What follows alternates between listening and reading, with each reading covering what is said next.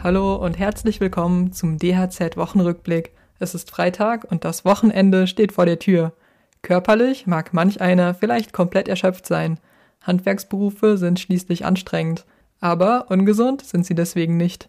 Tatsächlich ist die Arbeit im Handwerk in mancher Hinsicht gesünder als in anderen Branchen. Das belegt eine Analyse der IKK. Den Grund dafür kennen die meisten aus dem Alltag. Im Handwerk arbeitet man mit den eigenen Händen. Das ist eine Form von Selbstverwirklichung. Im Optimalfall arbeitet man dabei in einem angenehmen Team und löst ein reales Problem.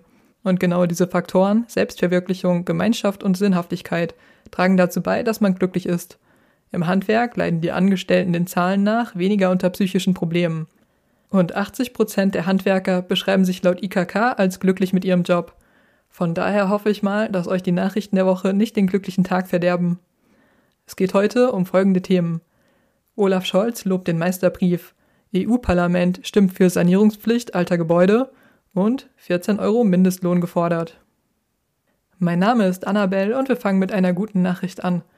Bundeskanzler Olaf Scholz hat auf der Internationalen Handwerksmesse in München den Meisterbrief gelobt. Er bezeichnete ihn als Garant für Qualität. Außerdem warb er für die Handwerksausbildung. Wenn man ihm folgt, lohnt sich der Einstieg ins Handwerk jetzt mehr denn je. Die Konjunkturprognose, die er abgab, dürfte jedoch hier und da für Erheiterung sorgen. Nach Ansicht von Scholz steht die deutsche Wirtschaft unmittelbar vor einem gewaltigen Aufschwung. Seine These begründet er mit dem Klimaschutz und der Energiewende. Die beiden Riesenprojekte werden seiner Meinung nach Investitionen in Milliardenhöhe nach sich ziehen. Besonders stark soll das Handwerk davon profitieren. Und tatsächlich profitieren viele Gewerke vom Klimaschutz und der Energiewende, zum Beispiel Elektriker und Haustechniker. Aber in anderen Gewerken sieht es ganz anders aus. Warum Friseure oder Kosmetiker beispielsweise zu den Gewinnern zählen sollten, bleibt unklar. Das Handwerk ist eben groß und Scholz Prophezeiung wirkt so pauschal wie sie ist sehr mutig. Dass sie aber für manche Gewerke zutreffen könnte, zeigt unsere nächste Meldung.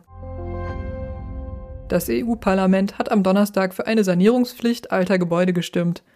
Rund 40 Prozent des Energieverbrauchs in der Europäischen Union sind auf den Gebäudesektor zurückzuführen. An dieser Schraube will das Parlament nun drehen, um das Klima zu schützen. Demnach müssen in den kommenden Jahren viele Immobilien saniert werden. In Deutschland geht es um 7 Millionen Eigenheime und rund 7,2 Millionen Wohnungen. Das wäre ein gewaltiges Auftragsvolumen für die Gewerke, die an der energetischen Beratung und Sanierung beteiligt sind. Aktuell wird das Vorhaben kontrovers diskutiert.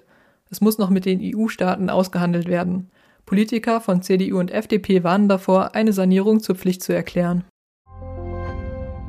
Der Sozialverband VDK hat eine Mindestlohnerhöhung auf 14 Euro gefordert. Auch die Gewerkschaften fordern eine Anhebung. Denn die Inflation belastet die Beschäftigten stark. Die Entscheidung über den Mindestlohn im nächsten Jahr steht bis Ende Juni an. Bis dahin will die Mindestlohnkommission die neue Lohnuntergrenze bestimmen. Das ist eine Gruppe aus Arbeitgeber- und Arbeitnehmervertretern sowie Experten aus der Wissenschaft. Hinter ihren verschlossenen Türen werden die Verhandlungen stattfinden. Bei der Anhebung des Mindestlohns auf 12 Euro hatten sie scharf protestiert.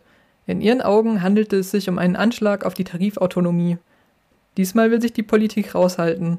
Bundeskanzler Olaf Scholz sagte, dass die Fürsprecher keine direkte Hilfe der Politik erwarten dürfen. Das ist ein positives Signal. Wenn der Mindestlohn steigt, muss das ganze Lohngefälle angeglichen werden. Das können sich viele Betriebsinhaber nicht leisten. Es könnte sie sogar in den Ruin treiben. Mit so sorgenvollen Nachrichten wollen wir unseren Wochenrückblick aber nicht beenden. Daher hier noch eine gute Nachricht zum Schluss. Bayern hat in dieser Woche den Meisterbonus von 2000 auf 3000 Euro erhöht. Eine ähnliche Prämie wird auch in anderen Bundesländern nach bestandener Meisterprüfung gezahlt.